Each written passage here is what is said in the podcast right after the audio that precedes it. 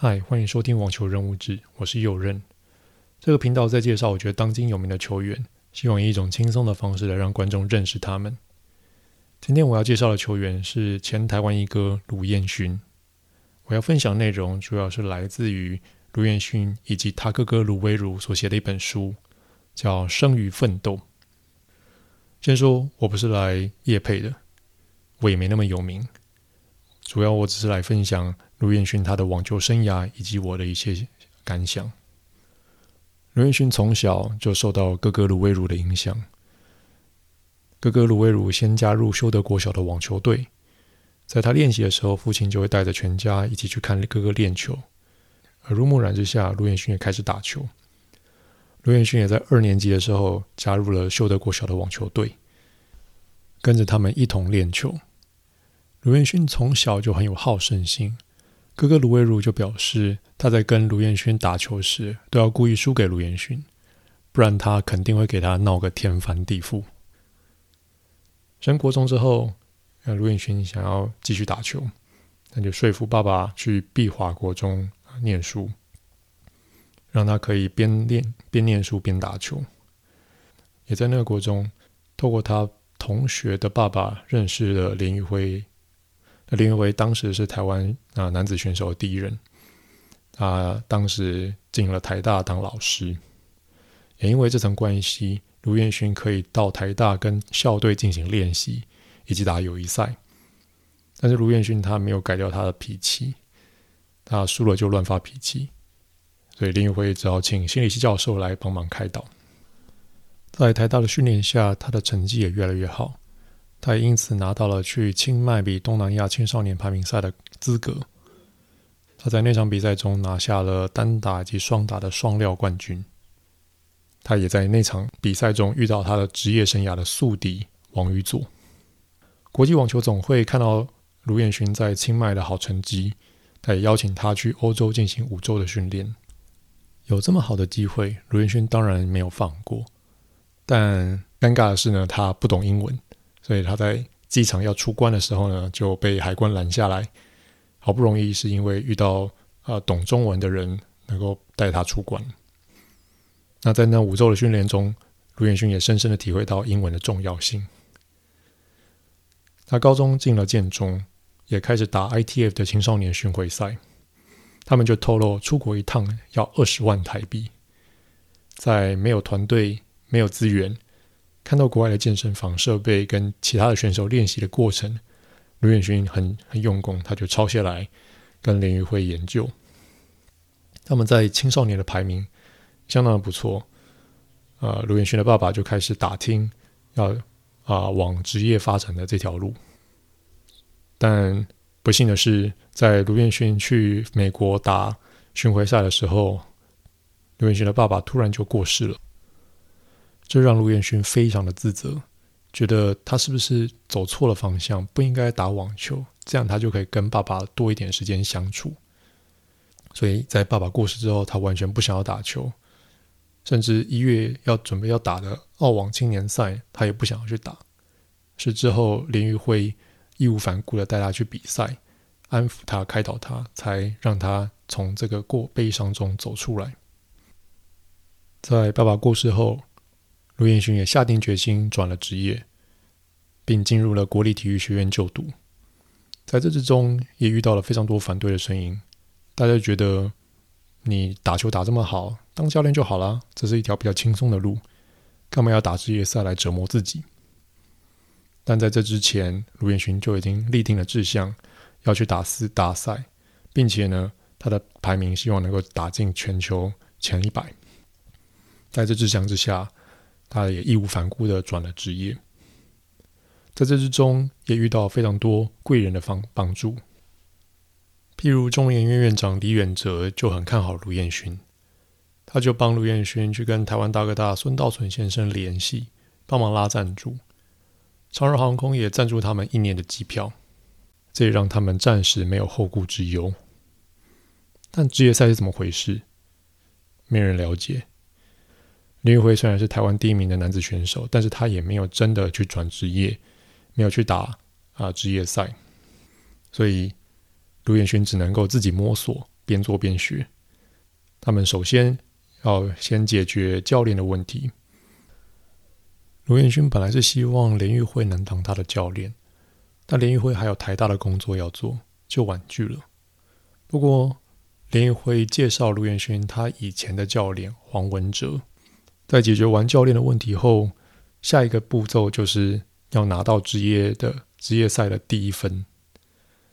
那他们先首先锁定了 ITF 的未来赛，但是因为他们没有职业赛的分数，他们必须要从会外赛打起。但如果报名的人很多，能不能打会外赛就要看排名或者是抽签，能不能打到就要看运气。这感觉就是一场赌博。终于，他们打了好几场会外赛之后，在土耳其那一站，他们打进了会内赛，并且呢拿下会内赛的首胜，也才终于拿到了他们的职业积分。在黄文哲教练的教导下，卢彦勋的球技也开始成长。卢彦勋也开始拿下了好几个未来赛的冠军，也让他在近在两年内从八百多名的成绩升到了两百多名。但是卢彦勋其实跟教练是有一些摩擦的，譬如黄文哲教练非常的严格，要他做什么就要做什么。但是卢彦勋会希望黄文哲教练给他做这些动作，他的背后的理由是什么，他才会心甘情愿的去做。那观念的不同导致他们的摩擦，让他哥哥偶尔还是要去呃陪着卢彦勋去打巡回赛。来扮演中间润滑剂的角色。后来是因为其中一个赞助商破产，没有办法支付教练费的费用，最后就只好最后就跟黄文哲教练啊、解约。在升到两百多名之后，要再继续往上升，这打 ITF 的未来赛就越来越不够，他们就开始锁定下一个等级的比赛 ATP 挑战赛。那在升级打这个 ATP 挑战赛，势必就遇到更高的、更高层级的对手，那就很容易输球。所幸在这个巡回赛的过程中，卢彦勋遇到了他的贵人霍尔多夫。霍尔多夫当时是莱纳舒特勒的经纪人，而莱纳舒特勒在当时可是世界前十的好手。在美网会外赛结束后，霍尔多夫主动去跟卢彦勋谈话。并且问他他的志向在哪？那卢彦勋当然就跟他说，他希望能够继续进步，不管训练有多困难，他都愿意接受。霍尔多夫就觉得这孺子可教，就邀请他去呃休斯顿年终赛担任呃舒特勒的陪练。那卢彦勋当然也过去了，因为是年终赛的关系，很容易就会遇见世界前十的选手。在卢彦勋跟舒特勒练习的过程中，费德勒看到了，那费德勒教练就去询问霍尔多夫能不能跟卢彦勋练习。那霍尔多夫当然说好啊。那卢彦勋也因此获得了这个机会跟费德勒练习。在休斯顿之后呢，霍尔多夫甚至邀请他去德国训练，这也让卢彦勋看到了科学化训练的过程。在这些训练之后，卢彦勋的球技开始慢慢的增长，他也终于在 ATP 的挑战赛美国密苏里州的 Joplin 这一站呢夺冠，他的排名也升上了一百多名。之后，卢彦勋也开始在未来赛以及挑战赛之间不停的参赛，好不容易获得能够进入温网会内赛的资格。那卢彦勋也很把握这次机会。他也在这次的会内赛赢了第一场的比赛，在赢下第一场比赛之后，他马上就想起小时候跟爸爸看温布顿比赛，帮世界球王山普拉斯加油。现在他站在温布顿的赛场上，并且赢下了一场，他非常的感动。在那年结束后，他的排名也终于进了前百，停在八十七名。但在二零零四年后，他开始经历大小伤不断的问题，甚至他还得到了椎间盘突出，连弯腰都出了问题，不得已只好去德国治疗。那遇到了运动伤害治疗师杜尔帮他诊疗，这也让卢彦勋了解到治疗师的重要性。在诊疗复出之后，卢彦勋开始积极的抢分，希望能够获得北京奥运的资格。也在卢彦勋的积极努力下，他也成功达成了这个目标。但是呢，他的签运实在很不好。他在北京奥运的第一场遇到的对手是 Andy Murray，大家一致不看好他能够打赢。但卢彦勋凭着他的拼劲以及不服输的精神，硬是呢就击败了 Andy Murray，并且呢他在北京奥运还挺进了十六强，这也缔造了台湾男子选手在奥运场上的啊记录。但在北京奥运之后呢，刘彦勋又开始他的伤病的循环。他先是手受伤，又感染了病毒，只好不停的往德国跑，才终于康复。二零一零年，卢彦勋复出后开始四处打比赛，积极的抢分。这时候，霍尔多夫跟他说，他会帮忙他准备温布顿。所以在法网之后，霍尔多夫会亲自过去协助他，并且还带了一位啊体能训练师来帮忙他。在这些帮助之下，卢彦勋在那一年的温网就打得非常的好，他很轻松的过了前三轮的考验，进入了第四轮。他在第四轮遇到了当时被视为夺冠大热门的 Andy Roddick。要知道，Andy Roddick 在二零零九年可是跟 Roger Federer 打了难分难解，大家也都觉得今年大概也是 Andy Roddick 要再对战 Roger Federer，因此大家就觉得卢彦勋这个从台湾来的毛头小子怎么可能赢过 Andy Roddick？但对卢彦勋来说，他对战 Andy Roddick 已经不止一次，他觉得自己的胜算不会是零，他就想要放手一搏，而这也给他搏到了。在经历了四小时的五盘大战之后，他成功击败了 Andy Roddick。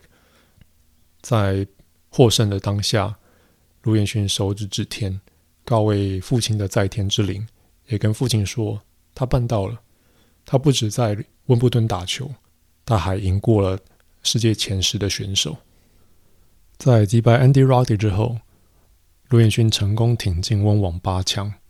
也成为台湾史上第一位男子选手挺进大满贯八强的纪录。卢彦勋的好表现也让他成了媒体的宠儿，报道、访问、代言如雪片般飞来。卢彦勋终于不用再为了资金而烦恼。但在二零一零年之后，卢彦勋开始有了保分的压力，并且大小伤又开始不断，以及他后来心理的状态又不稳定，这让他开始。萌生了想要退休的念头，在接受霍尔多夫的开导下，以及他在二零一三年底获得意大利的教练以及体能训练师的帮助，卢彦勋慢慢的走出了低潮。二零一四年开始，他在 ATP 二五零的奥克兰公开赛就拿到了亚军，曼菲斯公开赛进了四强，甚至在之后的辛辛那提大师赛打进了十六强。这让他的年终排名又再上冲到了三十八名，这也是继二零一零年之后他最成功的一个赛季。不过，在二零一四年之后，他又 承受了各种的伤病。在二零一六年，他手肘就动了手术；二零一八年，他的肩膀也动了手术。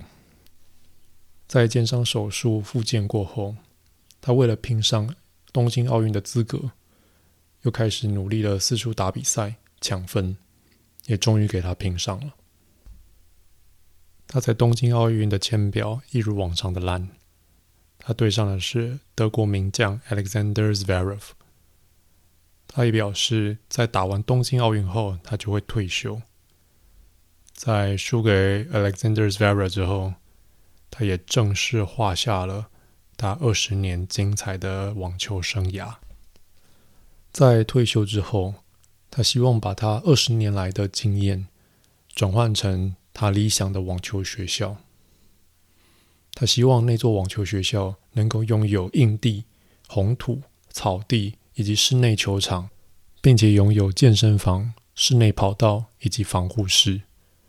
也许大家会觉得这个理想太过远大，但是卢彦勋就提了纳达尔在拿下二十一座大满贯时的名言。也许你现在看我二十一座大满贯是多么遥不可及以及不可能的一项记录，但是我在小时候看到山普拉斯拿第十四座的时候，大家也讲同样的话。卢彦勋认为，记录就是为了被超越而存在，而世上没有不可能的事。卢彦勋在台湾这片网球沙漠中开出了花，并且希望用这朵花改善台湾的网球环境。希望能够孕育下一代更多的网球选手。我看完这本书，非常的有感触。除了这本书本身就很励志之外，他还点出台湾网球可以在更进步的一些点。只希望台湾网球的环境可以越来越好，能够帮助更多有才华的人敢于追梦。希望大家喜欢这次的分享，我们下周继续。